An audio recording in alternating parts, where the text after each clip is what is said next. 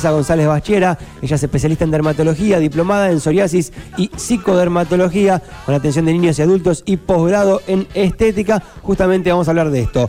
Ya está la primavera, el sol se empieza a hacer sentir un poco más, nos exponemos un poco más también a él y está bueno empezar a tener consideraciones de cómo cuidarnos una vez más en el inicio de la temporada de calor y de exposición al sol. Teresa, bienvenida al aire de Remedio Chino en K2 Radio. Pacho te saluda, ¿cómo estás? ¿Todo bien?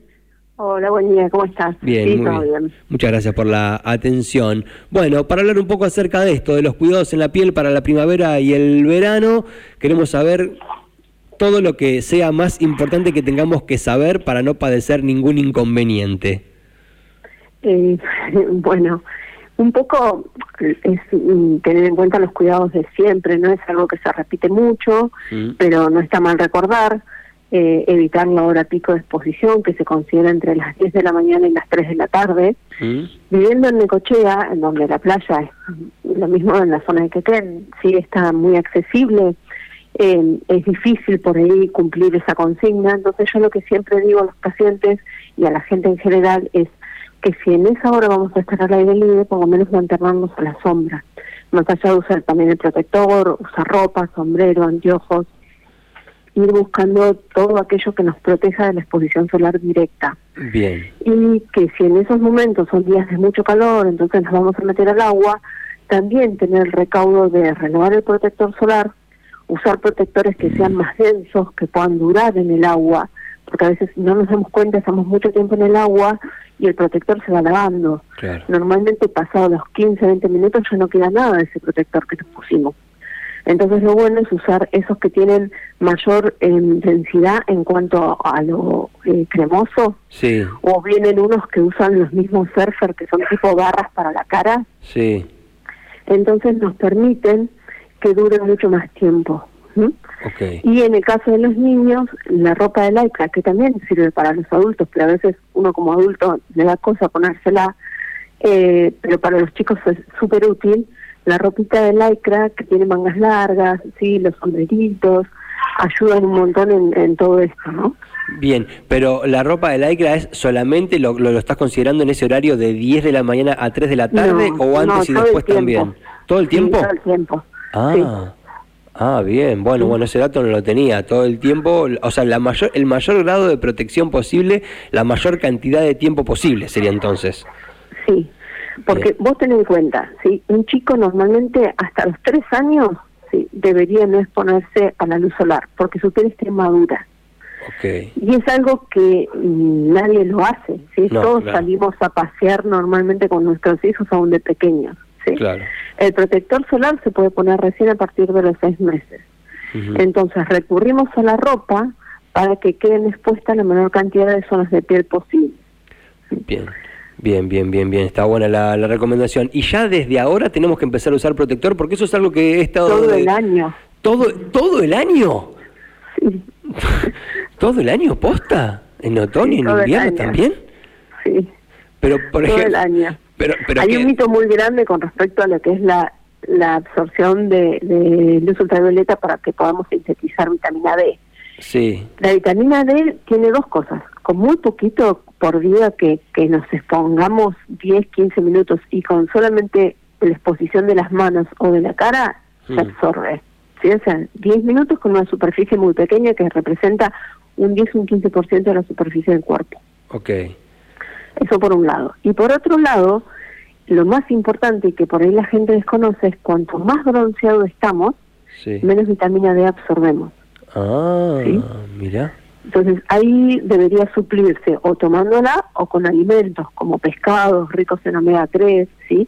Ok. Entonces vos cuando estás bronceado dejas de absorber eh, eh, luz ultravioleta que te sirva para sintetizar vitamina D, porque el bronceado, el pigmento que se genera, protege y de esa forma impide la síntesis de la vitamina D. O sea que en verano cuando estamos más bronceados, menos vitamina D estamos incorporando. Sí, Ah, cuanto más oscura está la piel, menos poder de síntesis tenemos. Ok, me mataste con esto del bronceador todo el año, o sea, no, no, no, no, no, no me la voy a venir, recién ahora estoy como considerando, ¿viste? tengo una manchita ahí en la cara y como que me insisten con eso y yo no le hago caso, voy a jugar al fútbol los domingos, me pongo poquito, pero parece ser que me voy a tener que tomar más en serio el tema. ¿A vos te parece que en general como sociedad nos tomamos en serio los recaudos y los cuidados de la piel durante el año y fundamentalmente en primavera y en verano o todavía nos falta más allá de lo que sabemos sobre el tema? Eh, a ver, de a poco con la educación uno va tomando más conciencia. Si, imagínate, yo hoy tengo 50 años, de cuando empecé en el año 97-98 con la residencia de, dermatología, la cantidad de cáncer de piel que veíamos y la magnitud de cáncer era totalmente distinto. Hoy la gente llega con lesiones eh, precancerosas o más chicas que no era lo que veíamos años atrás y con una idea un poco más consciente de, qué cuidados debe tener y cómo debe tener. Y las mamás con sus, con sus bebés, con sus chicos, son mucho más atentas al cuidado que teníamos antes. Claro. antes era muy común que nuestras mamás nos dijeran, no, tomás sol, estás re blanco, parece que tuvieras, no sé, enfermo. Era algo que, que se decía normalmente. sí. Y ahora no tanto, y ahora hay mucho más consideración de, los cuidados y te están poniendo crema todo el tiempo a los, peques en la playa, ¿no? Por lo menos en ese momento, no sé si el resto, pero lo que se ve, observa en la playa es como protector, protector todo, todo el tiempo. Ahora, ¿qué pasa en esos horarios fundamentalmente en los que vos nos dijiste, ¿no? entre las 10 de la mañana y las 3 de la tarde, si no tenemos los recaudos necesarios? ¿Qué nos puede pasar? ¿Cómo manejarnos ante esa situación? También, bueno, nos olvidamos, se nos pasó, no lo tuvimos en cuenta, nos expusimos. ¿Qué nos puede pasar y cómo accionar en ese caso? Vos, en, en, o sea, todo el tiempo te estás exponiendo a la radiación del sol. la radiación se compone de distintos rayos que no son visibles para nosotros. La luz ultravioleta B y la luz ultravioleta A. Antes pensábamos que era solamente la B la que tenía riesgo de generar cáncer de piel. Hoy sabemos que las dos tienen sus riesgos, la A sobre todo en el envejecimiento de la piel, pero se complementan y el hecho es que cada quemadura de sol, ¿sí? cada vez que la piel se nos pone roja, se nos ampolla, hay un daño en el ADN de la célula, en la información que esa célula tiene, que da lugar a que ese daño quede de por vida y en algún momento se pueda manifestar como una célula cancerosa. Esto hacía grandes rasgos, ¿no? Claro, claro, por O en una lesión premaligna. Y no es, a veces puede pasar al corto plazo, pero la mayoría de las veces es acumulativo, o sea que si vos sumas una quemadura, después el daño crónico de exponerte todo el tiempo, o después otra nueva quemadura porque no te diste cuenta, si sucedió ahora mismo mucha gente en la peregrinación a Luján, sí. porque lo vi en, en dermatólogas amigas que lo comentaron, se quemó sin querer porque saliste caminando y no te diste cuenta y no te pusiste protector, o no lo renovaste, porque en el tiempo se va agotando el efecto de ese protector. Lo ideal es cada dos, máximo tres horas volverlo a poner y ah. ponerse bastante cantidad. Eh, entonces, a medida que se el daño se acumula, el riesgo de que una lesión aparezca es mayor.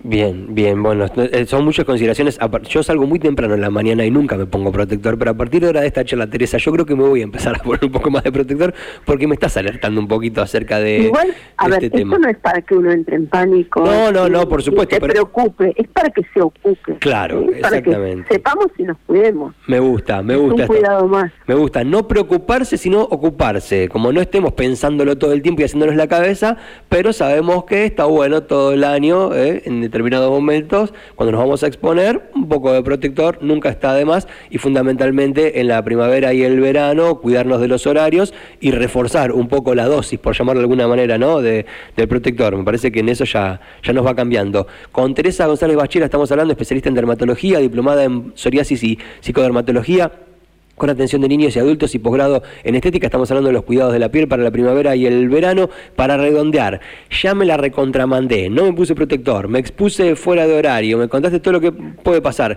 ¿Qué tengo que hacer? ¿Me tengo que poner hielo? ¿Me tengo que poner tomate? ¿Me tengo que hidratar mucho? Ya, ya me la mandé, ¿eh? Estamos hablando de casos extremos, ya me la mandé. ¿Cómo, ¿Cómo me manejo en, el peor, en la peor de las situaciones para resolver rápido la situación? Natural, nada, eso de tomate, jugo de limón, que a la gente le encanta, no, no, en lo posible nada, ¿sí? A veces lo natural no es que sea más inocuo porque es natural, De hecho, la, farmacología nace en, productos naturales, eh, más allá de que todo es, eh, o un gran porcentaje sintético. Pero lo que se debe hacer es aplicar frío, no frío con hielo, porque el hielo también quema, entonces sumas una quemadura por frío. ¿Y cómo, ¿y cómo lo aplicamos? ¿Y cómo lo aplicamos? tal vez con un paño. Ok. ¿sí? o sea, que transmita el frío, pero que no nos queme el frío. ¿Un paño mojado con agua fría, por ejemplo, que lo vamos...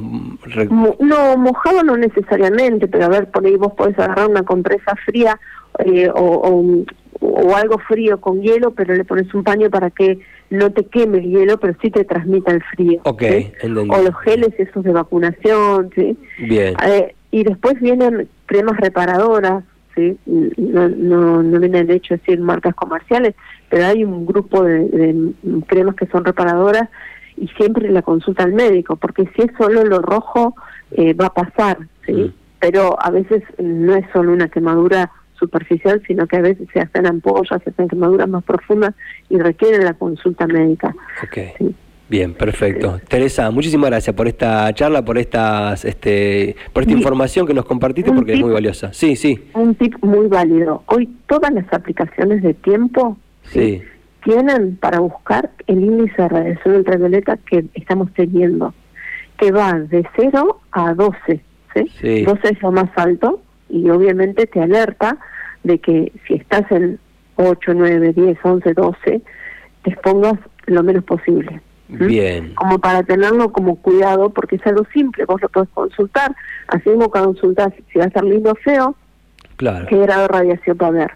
Y en función de eso te cuidas un poco más. Excelente, buenísimo, me encantó el tip ese para cerrar. Teresa, muchas gracias por la charla y por las recomendaciones. ¿eh? No, de nada, un placer. Hasta cualquier momento. Así pasó Teresa González Bachera, especialista en dermatología, diplomada en psoriasis y psicodermatología, con atención de niños y adultos y posgrado en estética. Estuvimos hablando del cuidado en la piel para la primavera y el verano.